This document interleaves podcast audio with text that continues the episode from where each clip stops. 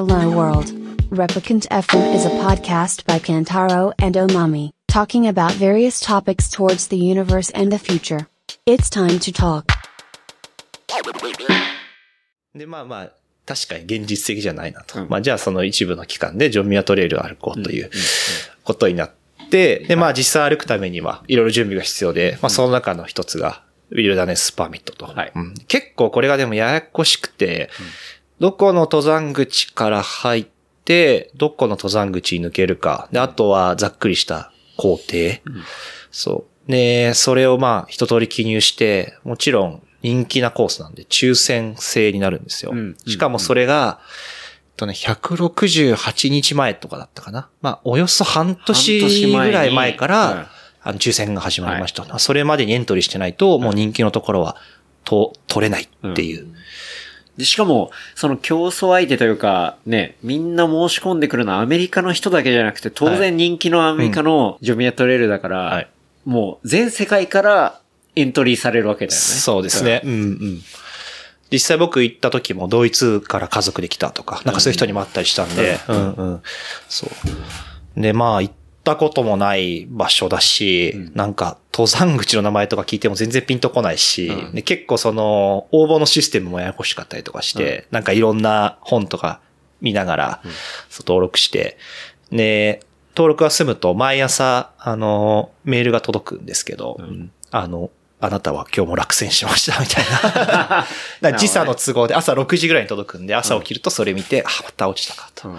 うんそうそう。で、まあ僕らは、そのスタートの日を1週間ぐらい、あの、取ってたんで、うんなんか1週間分ぐらい抽選結果見て、もう全部ダメだったんで、うんそうそう、もうこれは、ちょっと作戦変えるしかないなってことで、まあ、スタートを予選見てこいんじゃなくて、ちょっと別のマイナーなとこからやるっていうのに変更して、まあ無事に許可証が取れたと。はいうんうん。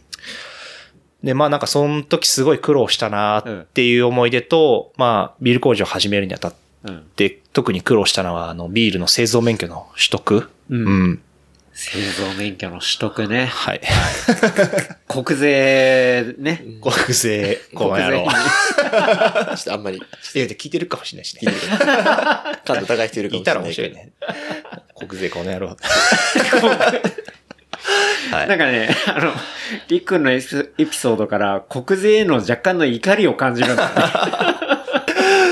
本当大変だったんで。大変だったんだろうな。まあ、はいそれは大変だったんだろうなっていうのがね。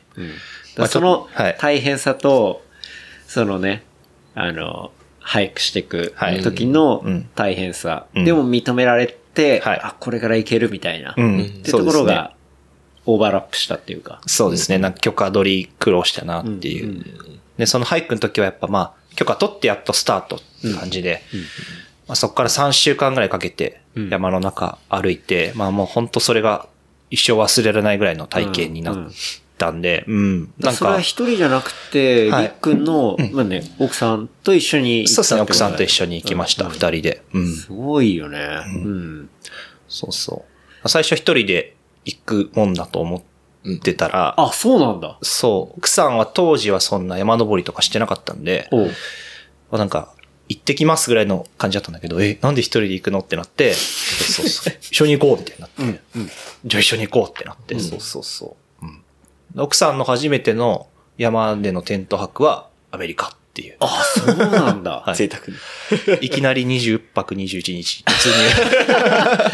いきなりハードコアだね。だいぶハードだったと思いま奥すよ。さんも、はい。え、働いてはいない？え、ちょうど同じ、もともと同じ職場で、はい。か。で、まあ同じぐらいの時期にうん辞めて、うんそう。で、一緒に茅ヶ崎越してきたんで。なるほどねまあ二人ともフリーはフリーだったんで。はいはいはいそうそうそう。じゃあ今だろうっつって。今しかないだろうって言って、うんうんはい。行って。うん、うん。った感じだ。実際、はいその20泊はい。21 20泊、日？21日。行って、どうだったの？なんかその、りっくんのはいその1日ごとの記録っていうのは、りっくんのね、ノートにはまとめられてるんうんはで、後でまあ、ショーノートにも貼っておきますけど。ありがとうございますんそうですね。どうまあ、いろんなことがあったですね。最初、初日に、山入った初日に、もう、いきなり道迷いして、そう。書いてた。焦ったって書いてある。焦ったっすね。なんか滝の、滝に出て、完全間違ってるんですそう。なんかめちゃくちゃ先の方まで見えて、うん。これは違うってなって、うん。えま、道迷ったのも、その、そのパーミット取る関係で、そのマイナーな登山口から入ったんで、うんうんうんいわゆるジョンミュアトレイルのコースに含まれてないはい。区間なんですね。な割とマイナーなところうでん、許可を、まあ、スッともらえたみたいな。そうですね。僕もその日は、二組ぐらいしかハイカーと会わなかったし、うんうんうんで結構雪が残ってるシーズンだったんで、はい。なんかこう、割とトレイルってはっきりしてるんですけど、うん道筋が。うん。その雪が被っちゃってて、見えない。よくわかんなくて。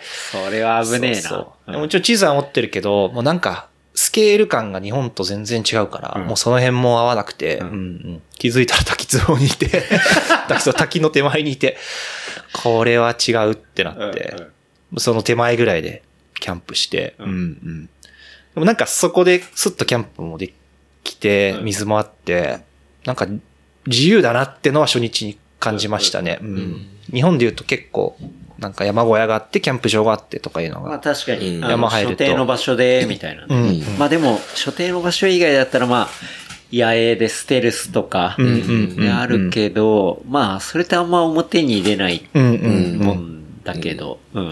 なんかアメリカのトレイルは、なんか水源から何メートル離れてればいいとか、なんかそういうルールがあるだけなんで。もっと自由だなっていう。はいうんでも自由の裏側には結構、恐怖が 張り付いてるな、みたいな。確かにそういう怖さが。何の保証もない。うん。うんそう。水の音すら怖くて、うん水、耳栓して寝ましたね、その日。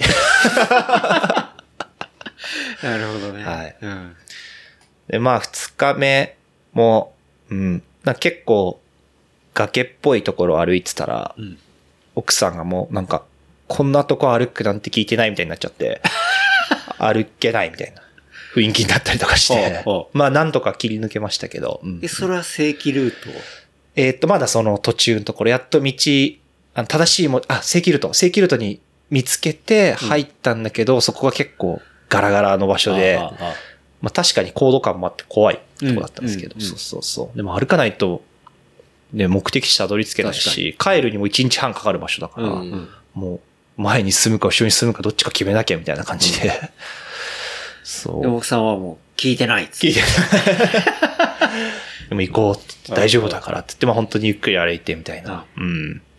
そう。3日目で確かやっとジョンミュアトレイルに合流して、なんか人も増えてきて、僕らも結構体が慣れてきて、ううん。まあ、そこからは割とまあ、きついけど、毎日毎日結構楽しいっていうか、うん、うん。まあ人いたら安心感はあるしね。安心しますね。ううんん。なんか、大自然にめがけていったのに人がいて一番安心するっていうなんか、矛盾ははらんでましたけど、そう。でも、3日目に会った60代のおばちゃんうんは、その前の日に同じように道迷いしてて、しかも結構崖を無理して降りてって、あ、降りたんだ。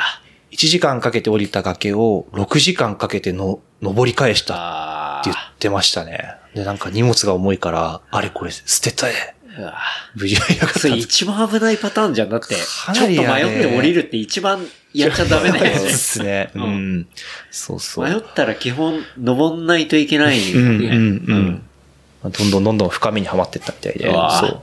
怖っ。怖かったっすね。ううんんうんうん。でまあ景色はすごいし、なんか毎日ただ歩いてるだけ？言ったら、ううんんなんだけどなんか、すごい贅沢だったなっていうのが、うんうんなんか不思議な感覚でしたね。いいね。うんうん。じゃあその、ポッと開いたタイミングうで、んうん。で、だからそれがパシフィックブリューイングはのパスにも繋がってるわけだよね。そうですね。うんう。うんん。そう、なんか日本の山登りと違って、あんまり山頂を通らないんですよ。ううんん。で、何々パス、まあ、峠はい。が結構まあ、一つのランドマークみたいな感じになってて、まあ、工程の中でも10箇所ぐらいあったのかな。ううんん。うん。でまあ、それ計画段階から、やっぱ地図見てて、なうん何々パスは高いなとか、何々パス来やすそうだなって思ってたのもうんあって、うん。その頃パシフィックって言葉はちょっと頭に浮かんでたんですけど、ううんんうん本決めしたのはそのジョンミアトレイルの後ですね。やっぱりパスって言葉すごいいいなっていうか、なんか結構苦労して登って峠に立つと、全くその、それまで見えなかった景色がパーッと見える感じとかが、うんうんうんうん。なんか、すごい自分たちにやりたいことにマッチしてるなって思って。うんうんそう。そこで決めていった。うん。うん。いいね。いいなぁ、20泊。やってみたいなぁ。うん。結構で。も、あのタイミングしかなかったよね。行くなら。そうね。うんうんなかなか日本で仕事してたら難しいっすよね、行くの。うん。20泊ぐらいになると。うん。そうね。ハードル高い。うんうん。マックス持ってる有給の日数みたいな。うん。うんうんうん。連続で使えます。確かにね。なかなかむずいけど、でもまあ、そこがね、強烈な体験になってみたいな。そうですね。うんうん。ゴールした時は、はいどうだったの、ゴールした時はなんか、うん寂しい気持ちの方が強かったかもしれないですね僕的には、うんうんもっと続けたいなーって思って。うんうんうん寂しいんだ。なんか、達成感っていうよりは寂しいな、みたいな。あ、終わっちゃうんだ、みたいな。終わっちゃうんだっていう悲しさは結構ありますかね。そういう感じなんだ。うんでも一応、まあ、本当のゴールは下山口なんですけど、その直前に、まあ、マウントホイットニーっていう、うんまあ、アメリカで一番高い山が、まあ、ちょっとゴール的なうん。ポジションにあって、うんうんそこを着いた時は、泣きましたね。うん。夫婦でも。うん。泣くと思ってなかったっすけど、うん最後の一段踏んだら、なんか、さーっと流れてくる感じで、おー、やばい。結構、まあ、清らかな涙。スッと。こんな体から出てくるんだってぐらい。ねそう、なんか、うん。景色とか別に普通なんですけど、うん。なんかやっぱ、やったなーっていうきうん気持ちはありましたね。やりきったし、あ、終わっちゃうんだってのもあるうん。し。そういう寂しさもあったかもしれないですね。工事終わった時泣かなかったけど。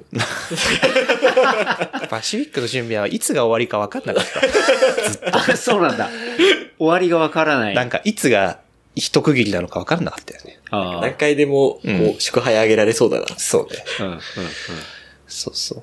免許取れたら、じゃあ次初醸造がお祝いかなとか、そうすると次初リリースがお祝いかなとかなって、うんなんかよく分かんなくなってね。うんなるほどね。だその経験が、うんそのファーストバッチのあそうですね。うパーミットにん、うん。つながり。そうですね。うん。っていうことだそうか、パーミットの話でしたね。うん。そうう。んそう。スタイル的には？えっ、と、ペールヘル。はい。うん。うん。で、まあ、ジョンミワトレイル歩いてる中で、うんえーあんまり山小屋とかないんで、お酒とか飲む機会ほんと少ないんですけど、ううんん。うん僕らで言うと、あの、ちょうど2週間ぐらい経ったとこで、食料補給のために、まあ街に一回降りたんですけど、そこで、まあハイカー御用達のモーテルに、えー泊まって、チェックインの時に、あの、ウェルカムと。で、はいなんか、ドリンク何がいいと。で、まあ、大体ジュースかなって思ってたら、ビアはコークぐらいの感じではいはい来たんで、うんビアプリーズで、うんそうそう。そしたらシラネバダのペールエールがはい出てきて、うん。それはでもなんかやっぱすごい美味しかったっすね。ううんん。うん。久々飲んだ、みたいな。そう。一応でも山の中で2回山小屋通って、うんまあ、5日おきぐらいにはビール飲んでたんで、ううんん。実際にはまあ4、5日ぶりなんですけど、街に降りたってのが2週間ぐらい経っはい。たんで、なんかその安堵感とか、そのちょっとサプライズっぽいところが相まって、んうんすごい記憶に残ってますね。今、5日ぶりとか、なくない？今ないっすね。俺、5日ぶりでビールとかもないわ。ないですね。毎日飲んでる？毎日もう今死因が仕事みたいな感じなんで、ちょっと辛いです。家帰ってからビール飲んでも全然美味しくなくて。ちょっと胃が疲れてるもうそれよく言うよね。うんあの、うんうんビールの産業に関わってる人が、うん。なんだかんだ、こう、すっごいシンプルなものうんうん。に行き着くみたいな。そうですね。あるよね。一周二周回ってこれっていう。うんうんうんわかるわ。そうね。まあでも、その街に降りた時のはい、シェラネバダのうんうん。ペールエールはい。が印象的で。すごい印象的で。うんうん。まあなんか完全それインスパイアってわけじゃないですけど、うんなんか、まあすごいシンプルで、ペイルエールっていいスタイルだなと思って、うんなんか最初だし、まあ、そういうビールにしようかな、とあいうことで。なるほどね。はいうん。いいね。それで作って。でももう、あっという間にいろいろ種類は増えていって。そうですね。うんまあ、リリースしたので、5かな？そうだね。?5 種類。うん今週全部出したので。はい。今日もね、もう今も飲みながら、はい今僕は飲んでるのは、えーウルトラライトっていう、まあ、ローアルはい。の、えー銘柄を飲ませていただいて、まあ、その前にもいっぱい飲んだんですけど、うんメタルメタルワーク。ワークはい。っていう、ちょっと重めの、はい。うん8%の WIP ですね。WIPA とか。他にも、はいえーあ、そう、最初飲んだのは、えっ、と、ネロ。ネロ。うんうん。ネロ飲んだりとか。うん。今、バリエーションもかなり広がってきていて。そうですね。ううんん、うん。で、まあ、ここ、タップルームうんあるから、実際ここに来たら飲めるし、はい。うん。だし、飲食店にも、こう、樽生でおろしてるし、みたいな。そうですね。ねっていうところ。うん。うん。うんタップルームは、正確にはこれから、あ、これからなんまだあの、一応営業っていう形では、うん歌ってはいないんで。あ、なるほど。はいうん、うん、うん。11月からちょこちょこあ、やっていこうかな、みたいな。来月から来月から。本格稼働。はい。週1回、月2回、1回。少なくない？おかげさまでイベントとか出るんで、ちょっと。ああ、そう。確かに。うん。まあなんか場所柄、もともと土日とかうん。くらいかなって話で。うんそうそう。なるほどね。まああと二人でやってるんで今。ちょっと毎週毎週必ずってわけにいかないですけど。うんで今後、まあ、なるべく頻度を上げてできるようにはしていこうかなと。うん。うん。なんかね、本当に、その飲食店向けの樽はいの販売は、その飲食店向けの EC で、あっという間にソールドアウトするっていうね。そうですね、おかげさまで。うんうんなんか、すげえなと思って。うん。まあだいぶ、あの、小規模なんで。売るものが本当に少ないんで、うんうんそれはまあ、あるかなっていう。樽の管理とかをうん結構もう本当デジタルでやってるとか、そうですね。見うんたけど、うん。うん。あれはどういうものなの？えーっと、今僕ら使ってるのは、ベストビアジャパンっていう会社が、あの、提供してる、まあ、うん。樽、樽の管理のソフトというか。うん。で、まあ、なんで樽を管理する必要があるかっていうと、一つは、まあ、もともと自分が持ってる樽を飲食店に発送したら、それがどこにあるかってわからないと結構困る。うんで、飲食店の人が、まあ、基本的にはちゃんと返してくれますけど、なんか、ちょっと忘れて何ヶ月もそこに置いてあるとか、なんかそういうのなくすために、あの、QR コード、樽に QR コード貼って、それで追跡できるようにうん。しているようなサービスはい。なんですけど、まあそれがどんどん機能が増えていって、まあそれがど、どのビールが、えーいつどこに出荷されたかとか、もっと言うとそのビールがいつ洗浄されて、えっ、と、いつ何のビールが入ったかっていうのが、まあ全部その QR コードをスキャンして入力していくことで、えっ、と、データとして残っていくっていうのを、うんまあうちはちょっとやってみてますね。はいはいうんその樽自体もはい。安いもんではないっていうそうですね。うんうん。よく見る生ダルが、まあ1本1万円ぐらいはするんですよね。はいはいうんううんん。確かにそれは、ていすけさんと話した時も、うんその、ケグが高えみたいなはいはい。高いですね。問題が言ってた。だから1個1万でいっぱい出荷したら、はいじゃあそのケグをね、自分で持つってなかなかのコストになるし、そうですね。うんその1個1万が消えちゃったら、なかなかの、まあね結構切ないですよね。1 万円のものなくなるってあんまりないですよね。ねそれは利益にも直結するし、うん。うん。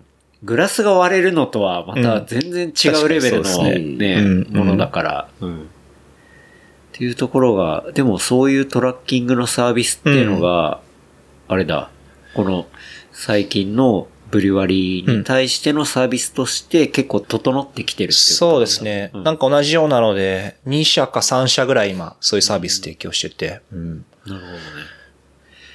まあそういうのを使っていくと、まあ、人自体の負荷も減るし、うん。まあちゃんとソリッドにうんトラッキングできるしみたいな。そうですね。なるべくまあ効率化して、うんうんそういうまあ無駄もないようにというか、うん下手すればもう本当ノートに手書きの世界なんで、辛い、それ。何番の樽が、どこのお店に行ったって言はいって、帰ってきた時にノートペラペラめくって、うん。何番の樽、はい。帰って回収。結構そんな仕事してる業種ないじゃないですか。多分今確。昭和の働き方じゃないけど。まあそういうのに、なんか他の業界からそういう IT が入ってきてるのは、はいはいまあいいことだなと思って。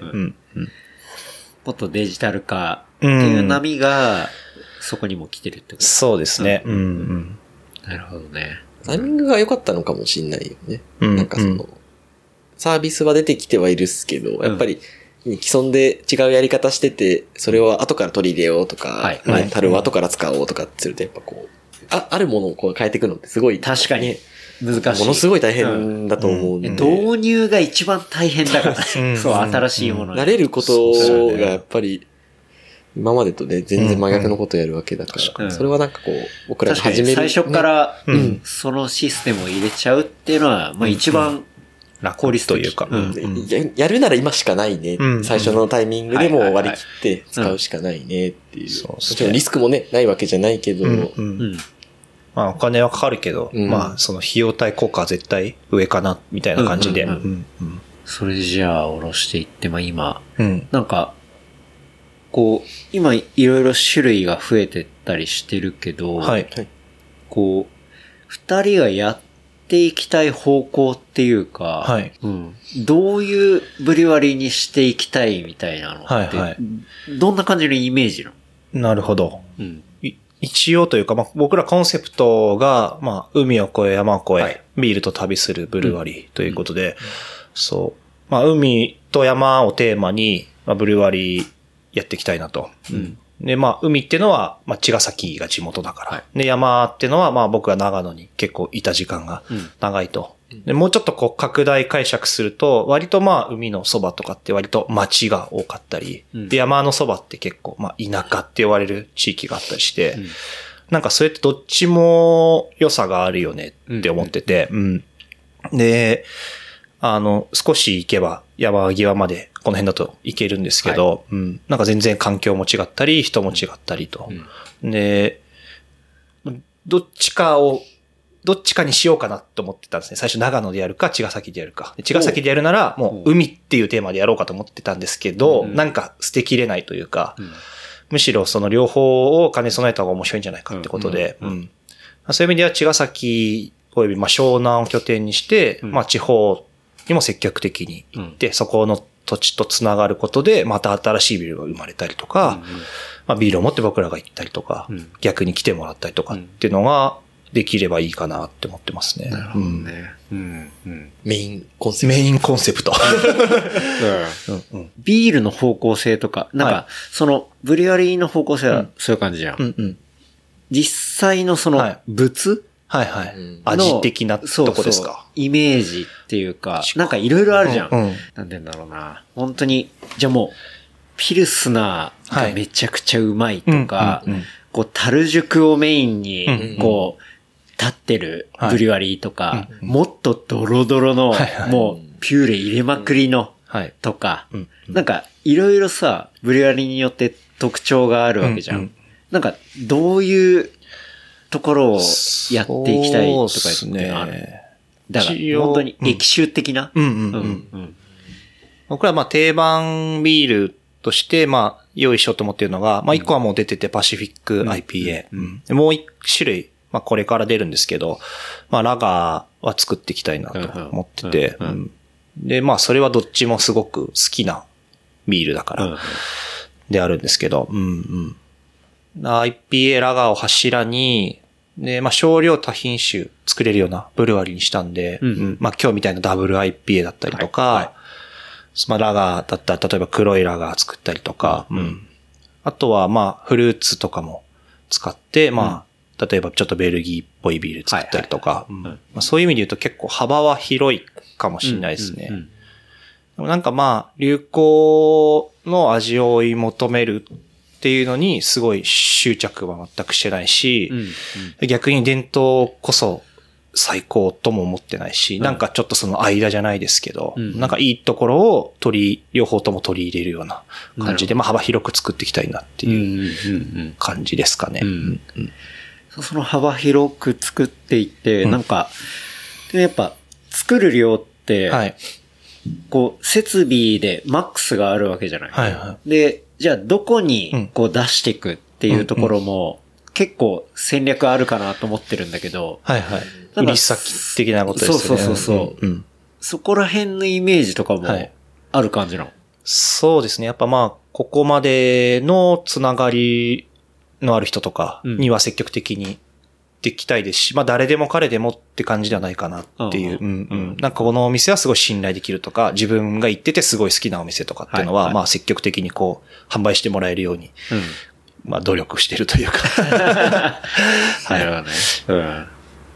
いいね。うんうん。うん。うん。なんかまあ、ね、もともとが、ちょっと話はそれるですけど、いや、なんか先のビジョンはあるけど、会社として別に無限の成長は望んでないって、ちょっとこう、はいまあ会社を多分やる考えとしては、ちょっと相反してるのかもしれないですけど、うん。なんかそういう考えも共通認識ではもともとあった上で一応始めてるんで、なるほどその要はお金儲けしたいからうん。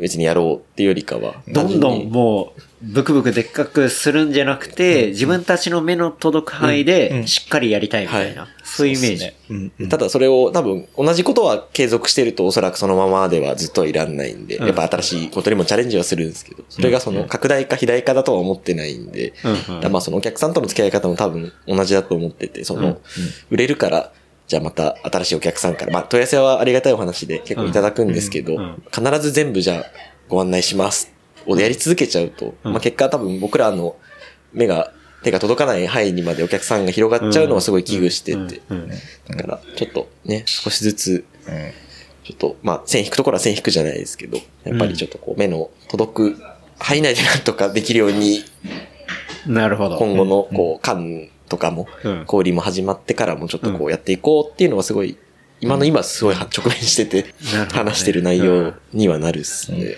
確かに、缶とか瓶ないの？みたいな話とかめっちゃ聞かれるんじゃない？めっちゃ聞かれますね。特に今時やっぱみんなあるんでね。うんうんそうそ確かに。う。はい。でもまあね、瓶、瓶はまだ設備は安いかもしれないけど、はいカンニングマシンとかまあまあ高いもんね。そうですね、本当に。ううんん。高級車から家ぐらいの松まであるんで。確かに。すごいです、本当に。またね、それは、事業がはいもうこういう感じでやってますと。うんうん。お金もちゃんと返してます。はいだから、缶を入れるんで、もうちょっとください。そうですね。まあでも、もう、あの、最初に運よく、あの、その分まで資金が調達できたんで。あそうなんだはい。結構ダメ元で入れてたら、うん通っちゃったんで、買いましたんで。あ缶の焼き。はい。まだここには？まだですね、来週入校するみたいですね。うんあちょうど昨日メール来て。うん来るんだ。来ます。やばい。あじゃあ、瓶すっ飛ばしていきなりもう缶でいくんだ、そうですね、缶ですね。熱い。それは。350ミリの缶を。はいまあ年内にはなんとかやりたいなって感じで。いいね、それはいいわ。はい。うん。ラッキーです。あんまり言うと銀行の人聞いてるかもしれないから。やばいやばい。あじゃあもう、はいひょっとしたら年内には家ではい楽しめたりとか、そうですね。うんうん。そうなれるようにちょっとやりたいなと思って。またね、はいジャケとか、うんうん。楽しみだな。頑張ります。でも、はいね、さっき言ったその、ね、同級生というか、仲間のデザイナーがしっかりしてるから、うん。そうですね。うん。うん。その辺はもう全部要望を伝えて。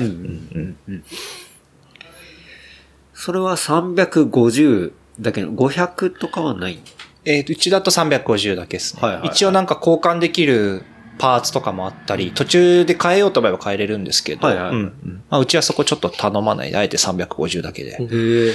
で、それは理由はなんかある、一応まあなんか500の方が、まあ格好はいいかなと思ってるんですけど、んどうしても単価が上がっってきちゃうなって思ってて、はいはいはい。例えばまあうちだと、出したら800円とか900円とか。うん。これまあビールよく飲む人だったら、そんな高いなって思わないかもしれないですけど、確かに。まあ例えば本当地元の友達とうんか家族とか、まあ初めて飲む人とかに、500ミリ900円とか1000円って結構ハードル高いっすよね。ああ、その感覚俺も完全忘れてる あの、な。なんなら、あ、2000円ぐらいしたら高いなって思うみたいな。でビールとか入ってきそうそうそうそうて結構入れなすんな、みたいな久々完に。全にそれぶっ壊れてるんで。ぶっ壊れてるね。インフレ起きてるんで。はい確かに確かに。い下手やそうだねしたら100円の発泡酒と比べられちゃうん。10本なるほどうん。究極。うん。うん。なんでまあ、そういう意味でも、まあ、手に取りやすいっていうか、うんうんうんまあ、自分たちが日常でも飲みたいなって思えるレンジってどの辺かなって思った時に、うんまあ、350ミリで500円ちょっとだったらうん、割と気兼ねなく飲めるんじゃないかなと思って確かて。に確かにうん。うん。なんかちょっとそういうのも考えて、その容量にしました。ああうん。確かにね、そうだよね。なんか、美味しいビールいっぱい飲んでると、そういう普通の人の感覚忘れがちになるよね。そうですね。なるよね。はい。うん。そう、でもなんか、そう、そのエピソードでも話したけど、りっくんは、はい。もうずっと、まあ、ビール、長くいて、うん。業界に長くいて、で、としくんの場合は、その、こっちに来て、その、ビールのことをやったりっていうんでうん。うん、なんか、割とフレッシュなはい。意見というかうん、見方が、あるのが、俺めちゃめちゃいいなと思って。なんか、なんて言うんだろうな。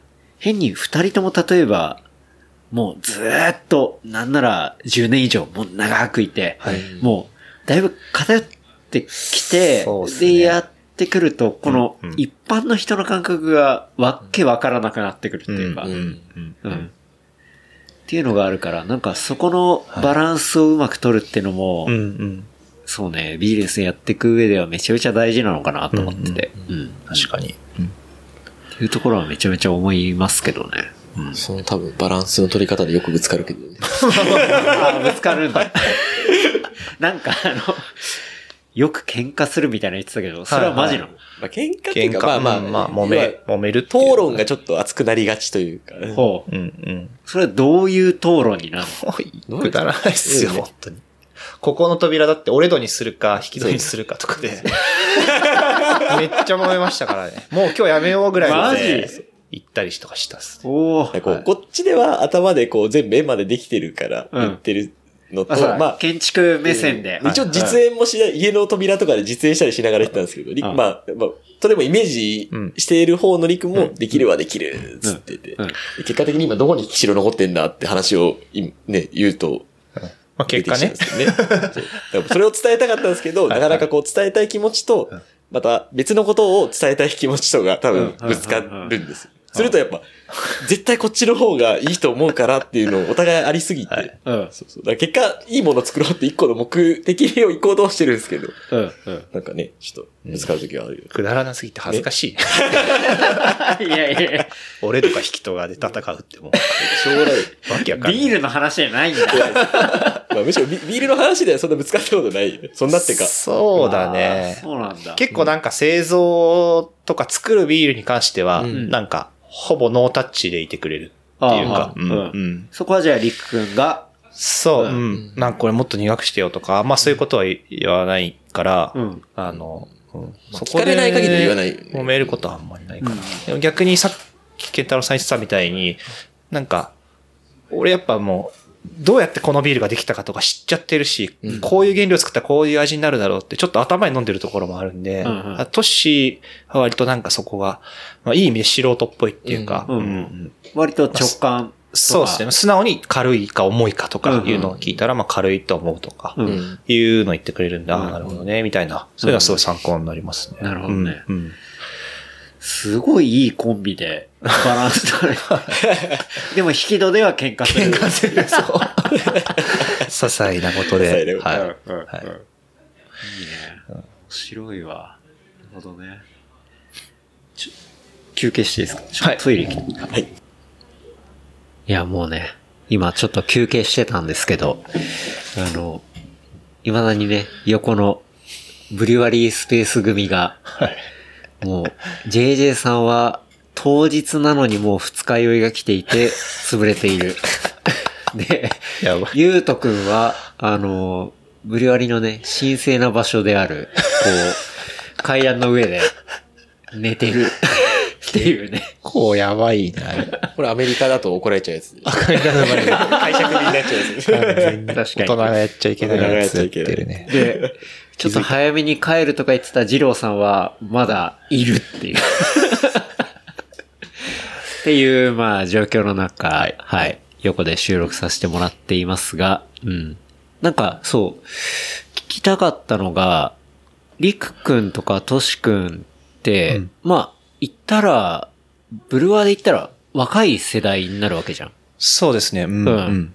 なんか、そこら辺の横のつながりとか、はいはい。うん、その若いブルワーうんのうん、こう、トレンドというか、はいは流れみたいなところっていうのはうん、どういう感じになってるの？トレンドか。ヘレスじゃない？つながりとか。ま あつながりは結構最近増えてきたっていうか、うんうん。同世代ぐらいの人がだいぶ業界増えてきて、それこそ独立そろそろするみたいな友達も結構増えてきた感じですね。うんうんなるほどね。じゃあ結構そういう風うなんこう年代のフェーズっていうか、はい。なんか言ったらね、まあ、すごい昔から言ったら地ビールから始まってのも、第ね、3、4、うん5みたいな感じで、今かなり若手のところで、はい。そういう人も増えてきてるみたいな。そうですね。うん。ね。ヘッドブルワークラスとかでもいるもんね。うん、うん実際。うんうん、うん。なんか僕らぐらいの世代になると、なんかクラフトビールを飲んでクラフトビールを始めたっていう世代なのかなって思ってて、はいはいはい。僕らのちょっと上ってクラフトビールがまだなかった頃に、うん。なんかのきっかけでビール作り始めたって人とかが結構多いなっていうイメージがあって、うんうんうん。だなんかその中で、うん。でも若い世代がこうっていうのは、俺もまだあんまり言葉でうまく説明できないかもしれないですね。ああうん。でも、言ったら、なんて言うんだろう。まあ、ミレニアル世代がうんデジタルネイティブみたいなところが、うんうん。今のそういう世代っていうのは、うんクラフトビールネイティブみたいな感じそんな感じです、うん本当に。うんうん。うんなんか、そう。そういうところが割ともう普通に入ってて、そうですね。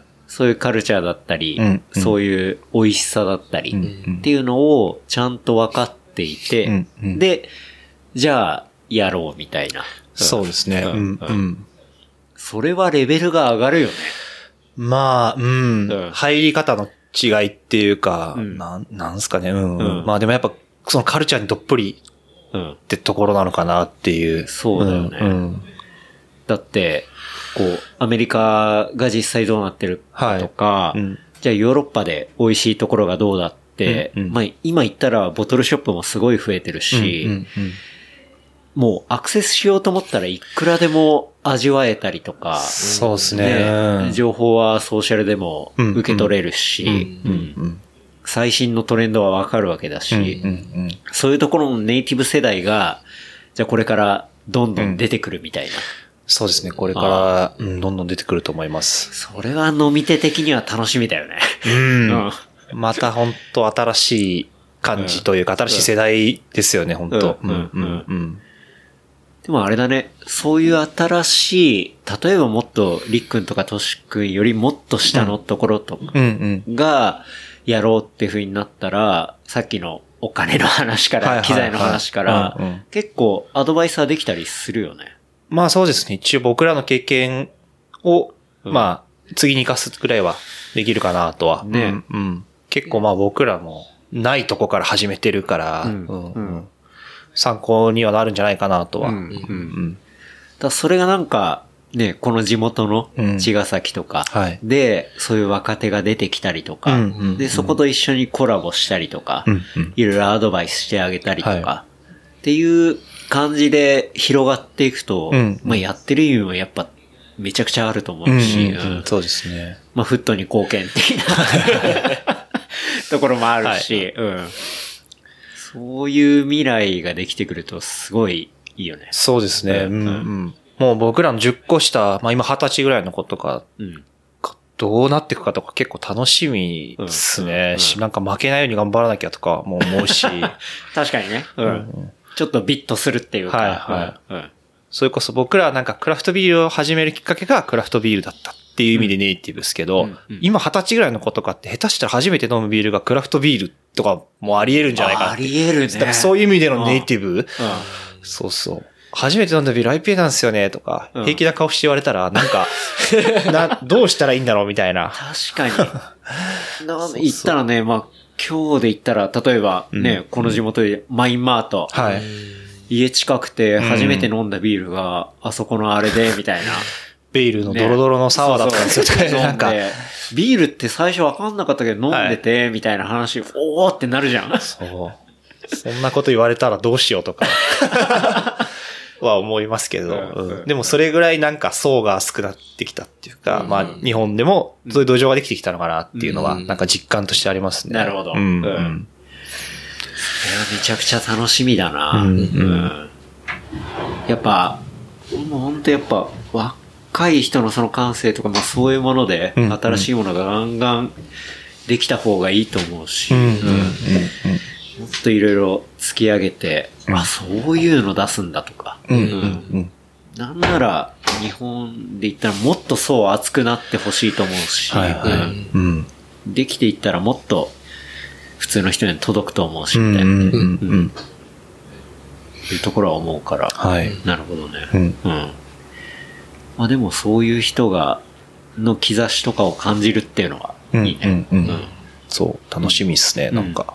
まありっくんなんかはそうだね。長野にいたりするから、はい。い、ろんなつながり、横のつながりもあるし。そうですね。うん。結構まあ、ビアフェスとか行くと、うん。あの、まあ営業マンとかいないような会社がほとんどなんで、もはい。う全員ビール作って、週末イベント行って、帰ってきてまたビール作って生活なんで、そうそう。まあ、横のつながりは本当に強いっていうか、うん。うん。うん。来週、北海道行って、来週大阪行って、で、毎回同じブルワーのメンツが集まって、そこでなんか、まあ、情報交換してみたいな。うんうんなんか結構面白いところですね。うん、うん、うん。いいね。うん。いや、もうあっという間にね、そろそろ収録時間がね、はい3時間。そんなに立ちますもん。はい。やばいな。はい。押してから、はい。そうね、3時間ぐらい。おっと、すごい。あっという間に飲みながらね。そりゃ、あんなんなるわな。ちょっと顔青白いよね。青白いね。まあ、今日はね、ゆうとくんはあの、大役を果たしたからね。ねうん。頑張りましたみんなをよ。アテンドするっていう。はいびっくりするぐらい飲んでたけど。っていうわけですけど。うん。なんか、そうね。最後、トピックスとしては、まあ、この番組では、はい。おすすめコンテンツっていうのを聞いてまして。はいはい。うんなんか、全然、見た、聞いた、うん読んだ、飲んだ、食べた。うん、うん、うん。で、なんか、そう、おすすめがあれば、おすすめコンテンツ、教えてほしいな、なんて思うんですけど。どうしましょう。わかります？先？でも今日、あんまり話に出なかったんですけど、はい。僕すごい好きな登山家がいて、お服部文章って言うんですけど、知服部文章。ってます、ん。サバイバル登山家。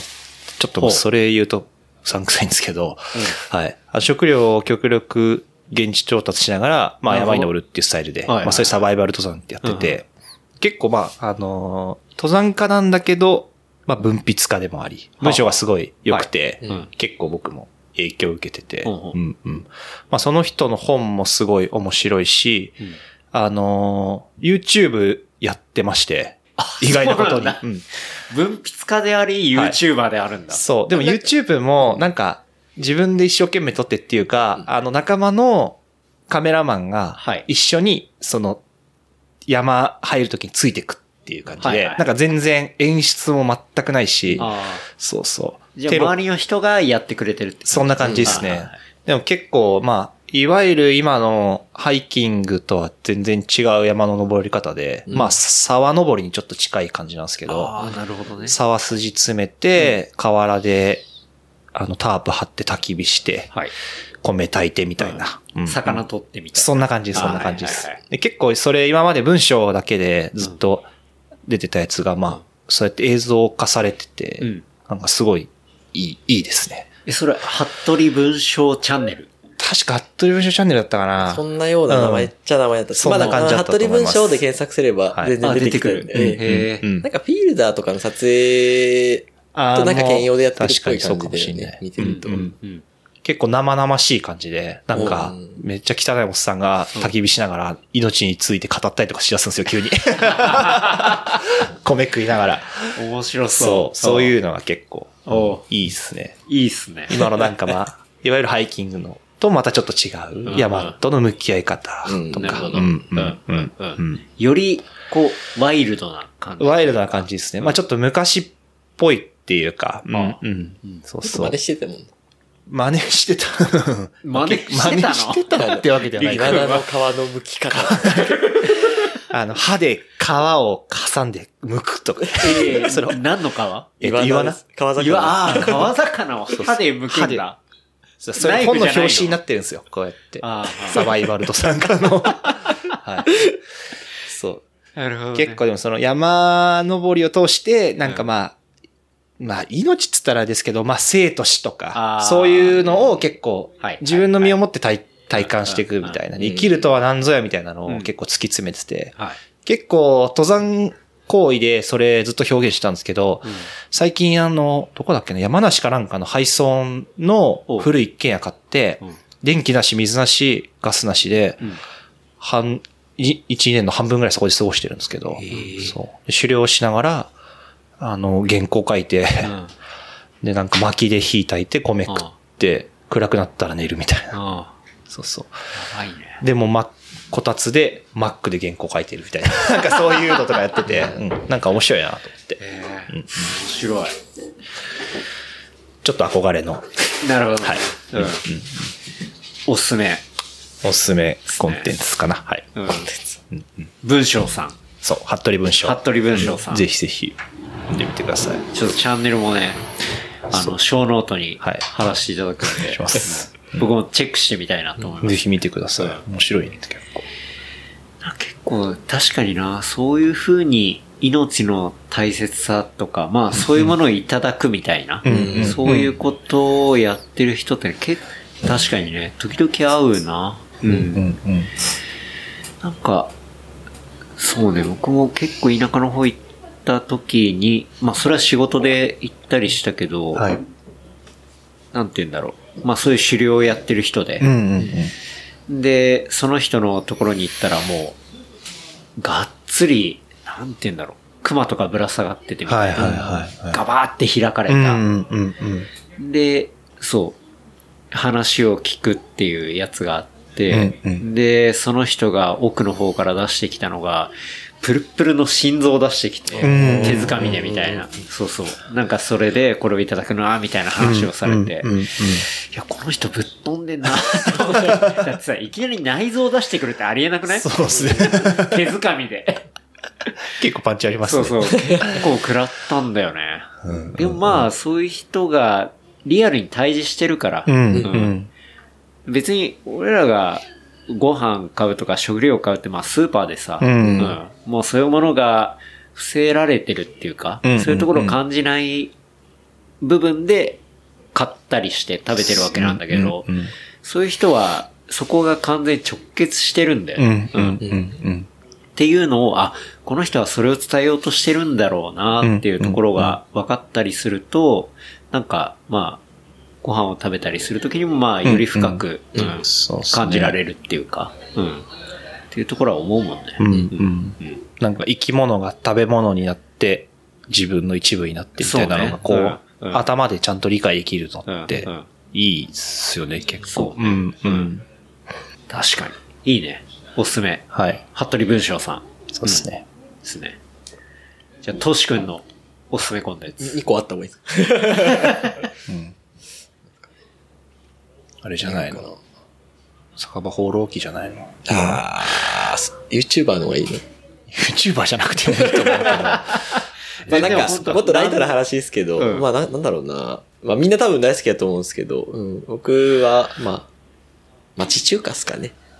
町中華ね。うんなんか大きいくくりですけど、はい。うんはい。うんなんかまあ、それこそあの、町中華でやろうぜとか、玉袋先生がうん。夜中に、夜中、今は確か火曜日の夜10時からうん。BSTBS ではい。毎週やってますけど、うんうん。なんか結構欠かさずチェックしてて、うん。でまあなんか、もともと好きだったのは、それこそあの地元の足立区の最寄り駅でも、いや、絶対あるでしょう。24時間やってる町中華料理屋があったん24ですよ。時間やばいね。結構ディープなんですけど。え、、それなんてとこ？高野ってとこなんですカタカナで高野って書くとこなんですけど。それ場所的にはどこら辺？竹の塚駅のうん、もう駅前なんですよね。歩いて本当に3分ぐらいのとこで。はい。で、なん高野。か、その、まあ、オーナーさんがまあお父ちゃんがやっててはい、で、娘さんも手伝ってるんですけど、うんお二人いるんですよね、娘さんが。双子で。うん。で、もう多分50手前ぐらいの方なんですけど、一卵性の双子で、店は24時間営業なんですよ。いつ行っても、あの娘さんはいるっつって 一覧性一覧性入れ替わって分かんないって話だ本当にそっくりなんですよ。24時間稼働してるいや、ロボなんじゃないか。サイボーグなんじゃないか。んじゃないか。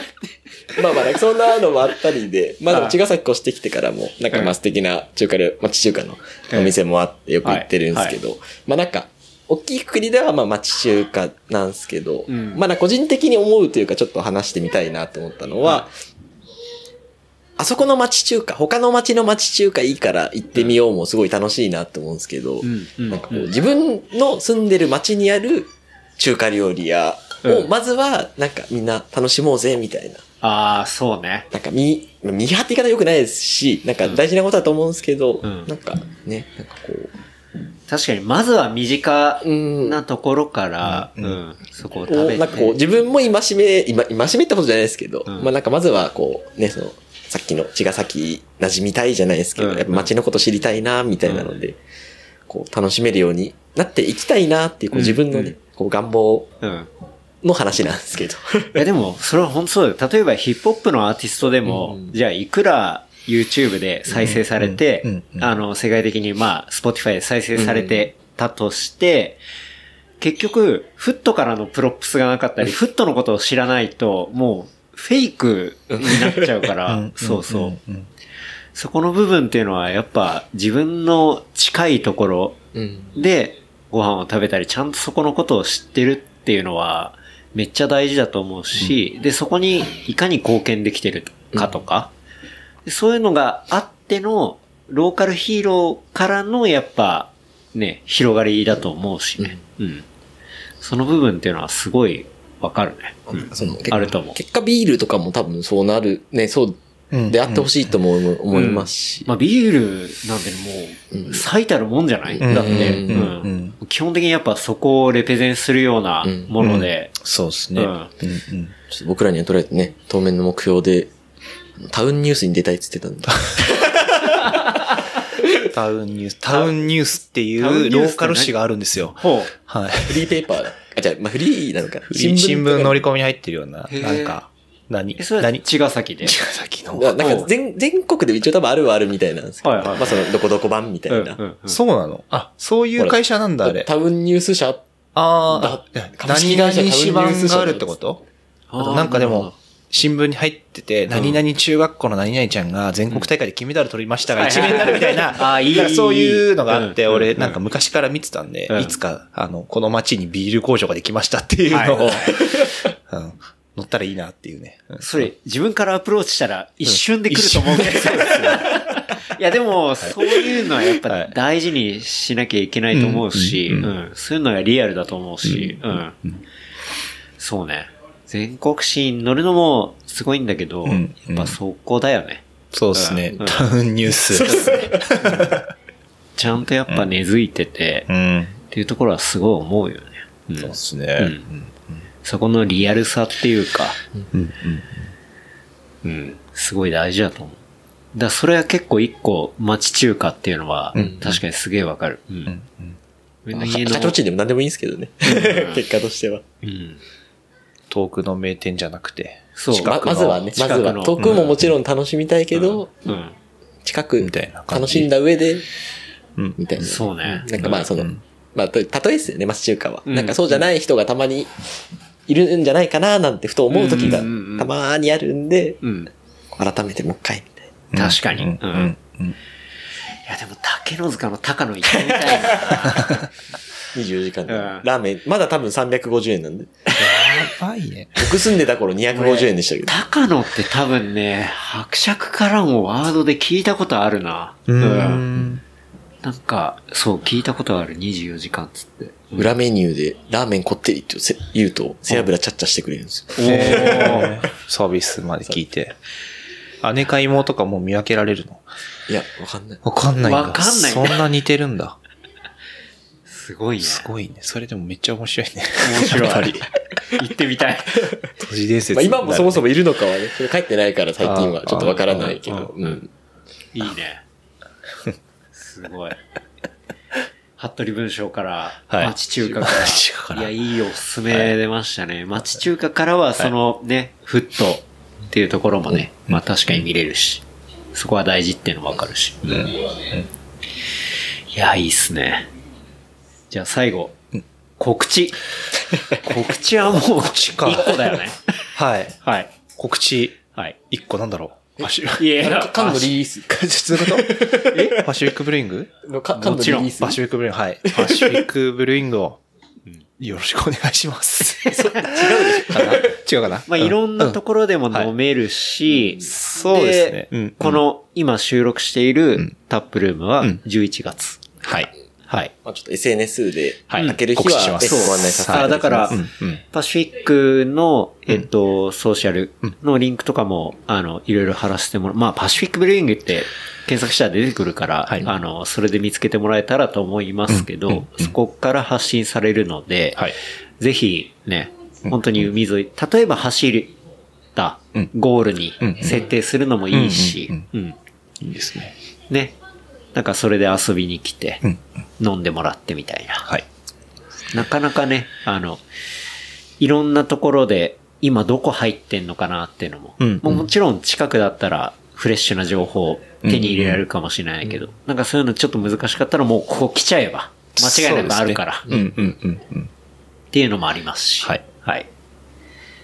でね、フレッシュなものが、うんこう横タンクを眺めながら、そうですね。飲めるのでうんうんううんん昨日詰めましたみたいなのもはい出てきたりするんで。超絶フレッシュだよね。そうですね。ううんんうんうんで、年内には缶もそうですね。うんうん。出もっと。となんか、手に取る場所が増えそうな感じは。ううん缶は直販？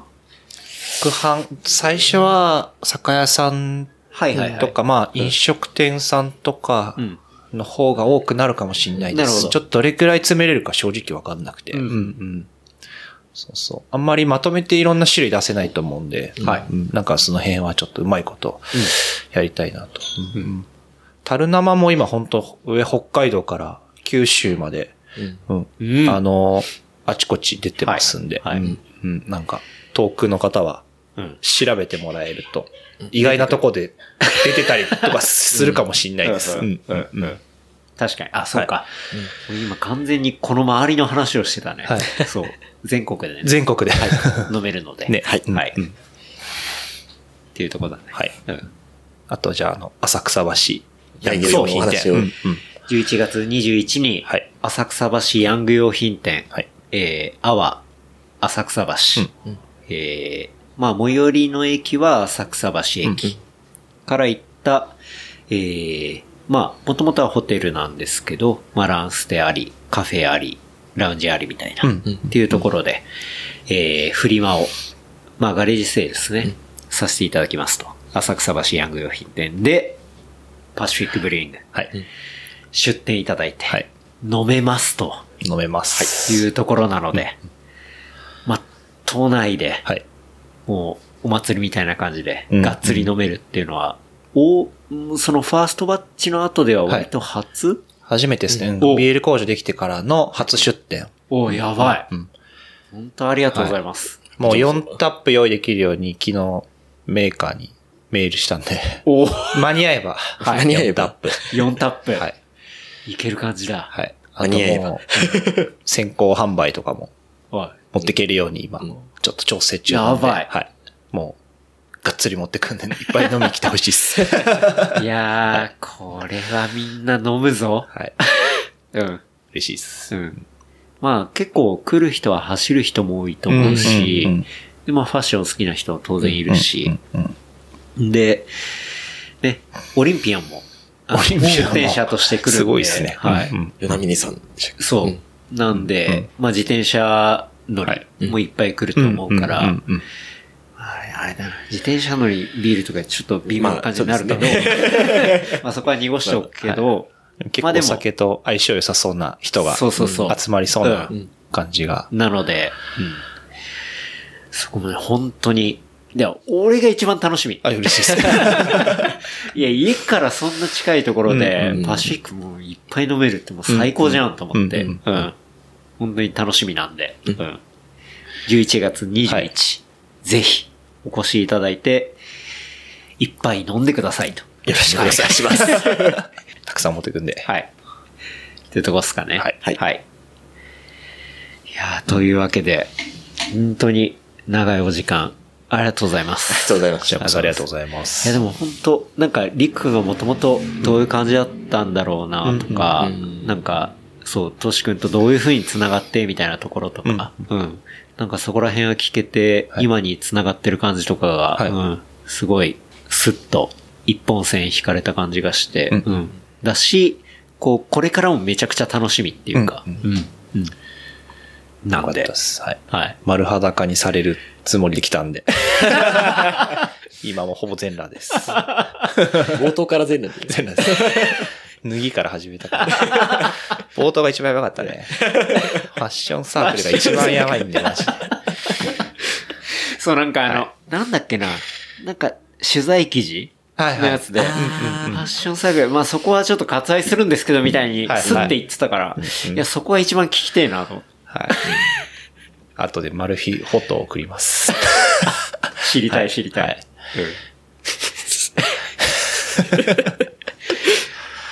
つうわけで、ありがとうございます。じゃあ、ちょっと事務連絡させていただきます。えー番組の感想、フィードバックは、ハッシュタグ、レプリカント FM、ハッシュタグ、レプリカント FM までいただければと思います。あとは、話した内容をまとめたショーノートは、レプリカント .fm で見ることできますので、こちらも合わせてチェックしてみてください。はい。いやー、いっぱい飲んだ、今日。今日は完全に飲む練習でした。ーはい、もう完全に飲む練習でしたね。ほぼ走った記憶あんまないからな。皆さんどれぐらいのペースで走ったのかめっちゃ気にないるな。や、全然7分。キロ7分くらい。早歩きみたいな感じそうそうですかそう。こんなにね、来たメンバーで言ったら、走れるメンバーがいるのに、そうですよね。キロ7分。まあまあ、いやでもまあ、はいそういうのも楽しみ方の一個だ面し、ゆるらんじゃないですけど。でも走りなら誰にも文句言われないですもんね。うんうんそう。めんどくささもないし。うんそう。本当に。それはランニングの楽しみ方でもあるし、まあ、ビールの楽しみ方でもあるし、そこを繋いでくれたゆうとくんは、まあ今潰れてますけど、あの、すごい、あの、うん、うん。いいコースを引いてくれたし、確かに。なんか、これ、俺結構大きくなると思うんだよね。うんうんうんなんか、一個結構、キラーアクティビティっていうか、うん。うん確かに。うん。この、ね、江ノ島、片瀬江ノ島スタートで、こっちまで来る。うん、茅ヶ崎来て、で、本当は予定で行ったら平塚まで行く予定だったんだけども、はいみんなもうよくねってなっちゃった、っていう、だからそこもリアルじゃん。まあ確かに。そのビアクロールランっていうのはすごいうん。いいなって思ったし、うん。な可能性ありますね。めちゃくちゃ感じたし。もこの街にいろんなものが増えてきたから、うん。繋がった一本なのかなみたいうん。な感じが。これはなんか、一個どっかあるだけじゃうん。繋げられないから、うん。点だけだと、うん。点がいっぱいあって線になるん。じゃん。っていうのがあるから、確かに。すごい楽しいなと思ったし。いいっすね。うん、うん。うん。なんでもいいんだもんねめちゃくちゃ。ビールでもいいし、コーヒーでもうんいいそうそうそうそう。うん確かに好。きなものででもコーヒーだと何杯も飲めないんだよねで。すね。でもそうトトイレ近くなっちゃいました。そう。胃がやられちゃう。ビールだったら、いける。何杯も飲むものだから。確かに確かに。ていうね走れなくなることもありますけど。はい。そうね。ううんん。なんかそんな新たな楽しみを感じました。はい。というわけで、はい。はい。今日は改めて、えー、本当にありがとうございます。ありがとうございまえす。ーパシフィックブリューイングのお二人、はいリクくん、そしてトシくん、はいお招きしてお届けさせていただきました。うん。まあ、この後、もうちょい飲むのかな？うんあ、ゆうとくん起きてきたじゃん。復活。うん。というわけで、はいはい。じゃあ本当に今日は長いお時間ありがとうございました。ありがとうございましたありがとうございま。した。ありがとうございます。お疲れ様でした。ありがとうございます。いやー、めちゃめちゃ楽しかった。あ、お手洗い行きます。OK です。大丈夫です。じゃあ。話しちゃう。そう。カラハイ持ってる連中がちょっとフラフラしちゃうんですよ。はい、いいかな。ちょっと、ちょっとおしっこですよ。休憩おしっこします。あ、よかった、ビール飲みたくてさ。ごめん、今、いつかなって、ゆうとと話してたね。おー、そう、おー、そう、あなたがむしろ、む俺が見たいって言ったら、しろゆうととが。声聞こえないですか全然。全然聞こえます。聞こえる？うるさい？いや、全然ちょうどいいぐらいです。これが、磯さんメタルワーク結構うるさい。うるさいのはねジローさんが大体うるさいデスケさん。マジデスケさんうるさい。いきなりうるさい。あと、お前さん。私たち。うるさい、デスケさん。うん。え、ジェゼ皆さん何？ジローはジロー、ジローさんは？ジローは、ジローさんは？えっと、メタルが2つと、あと、お前さんは、私はジローさん、あ、ジローさんです。ウルトラライト。あ、ジローさんはウルトラジローで。ウルトラジロー。あ、間違えた。ウルトラジロー。ウルトラジロー、白でウルトラライライト。私はえっと IPA にします。IBA、はい、あの、トシちゃんに言ってください。これはこれが、トライトとはいはいこれは？えメタルワーク2つね。メタルはありがとう。はいあの収録終わったの休憩。今休憩あまだあと1時間あると思う。時間ぐらいある。あなたウルトラライトですよね。ウルトラライト。待って。えでもさキャッシュオンでしょ？えっと待ってよだよ。磯玉イソタンイソタムだ。イソタムだよ。イソタムだよ。まあ、これで頼まれた4つ全部出しましたけど。あといいの？あと、あなたは？あ、俺もう大丈夫。待って待ってまだ飲んでない。もの、あの、ウルトラライトこれぐらい。よしじありゃがとうございます。あ財布かあ、いい。えなんでなんでなんで？ダメですよそういうそういうのはダメですよで私さ、もう今日僕らの仕事終わったんで。あれちさ、今日僕らも仕事終わりなんで。大丈夫だよ。今プライベート時間で。あと結構可愛い。じゃあちょっと仕事させないでください。わかりましたじゃああの ちゃんとちゃんと次に来た時にたくさん飲みますぜひありがとう私見かけたら飲んでください。ございます本当にあの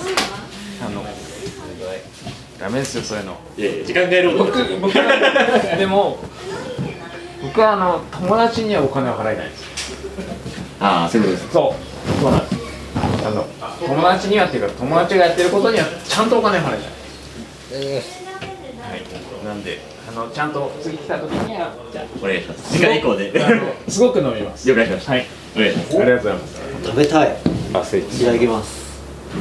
僕らも楽しくさせてい。ただきます。い。い。え全然あのダメですあのお世話にななりたい。んだけどお世話にならない。ってい。うスタンスでい。きたい。ですよくですありがとうござい。ますでもでも本当にありがとうござい。ますあれあれちゃんとちゃんとちゃんと来ます次次ちゃんと来ますだからそそう友達だからこそフルプライスで払うんじゃない。のってい。うそうい。うそうい。う世界にい。たい。なと思うい。やでも僕はヨロッコがホームだなと思ってあもうローカルもローカルっすもんね。そうそういやドローンからだしあ秋代さんとも仲良くさせてもらっててなんですけどこうでも気づいたら気づいたらいたっていう世界があって、こう。何も理由なんだけどこのこのリクさんみたいにこうこう作っていくっていうストラクチャーを見てないんですよね。気づいたら行さんがやってたみたいな。うんうんうんうんうん。うんで喜びビールは気づいたら美味しいみたいな、だからななんつったんですかね。あの自分の子供を見るっていう言い方はひどいですけど、ブリュワリーが作られていくっていう世界をリクさんを通して見てるなっていうのうんうんうんすごく僕は思っていて。で僕もずっとクラフトビール飲んでるんですよ、であの中途半端に僕クラフトビールの世界にいるんですよ、あの田口さんっていううんうん。あのボタニカルはいはい言わはいれちゃう人の人すごい仲良くあそうだったんですね。てあの人が作った最後のビール僕飲んでるんですよ。ええ俺の心の師匠ですよ。そうそう。そうでであの人の梅エールは僕の中でははい。あれがベストなんですよね。うんうんうん。であのビールをすごい飲んでて、であのあのビールを超えるビールはまあ今のところないなみたいなそういうところはすごいあって、でもあの人が亡くなるっていう設定で飲んでないんですよね、そこにいて田口さんと飲んで、いやそれこそ言い方あれですけどカッププラスチックのカップで飲んでるんですよ僕は、でこれ今仕込んだビールなんですけど「これよかったら飲んでください」って言われて飲んで「いやすげえ美味しいですよこれ」っつって。で僕の原体験はそこにあるんですよ、あのアメリカのクラフトビールっていうよりかは日本のクラフトビールはここにあるみたいな、っていう世界で飲んでてででもその後に亡くなっちゃって。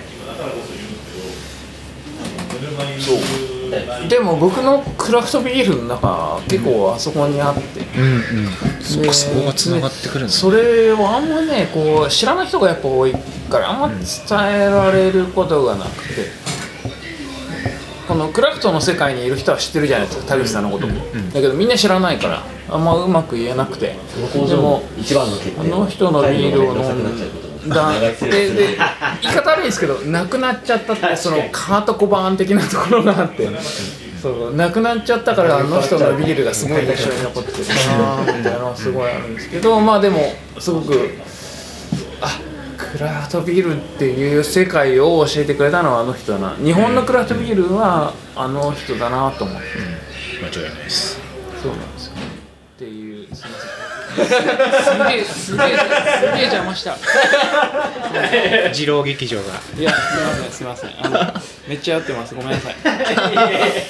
本当本当本当すみません。でもあの本当に本当にむしろ。今日はねすげえいい日だなと思って。いや、いい日ですよ。すげえいい日だなと思って。て楽しい。ありがとうございます。こちらこそすみませんお邪魔しましたいえいそれそれだけ言いたいありがとうっていう。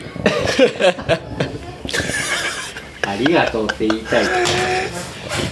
顔トロトロになってる。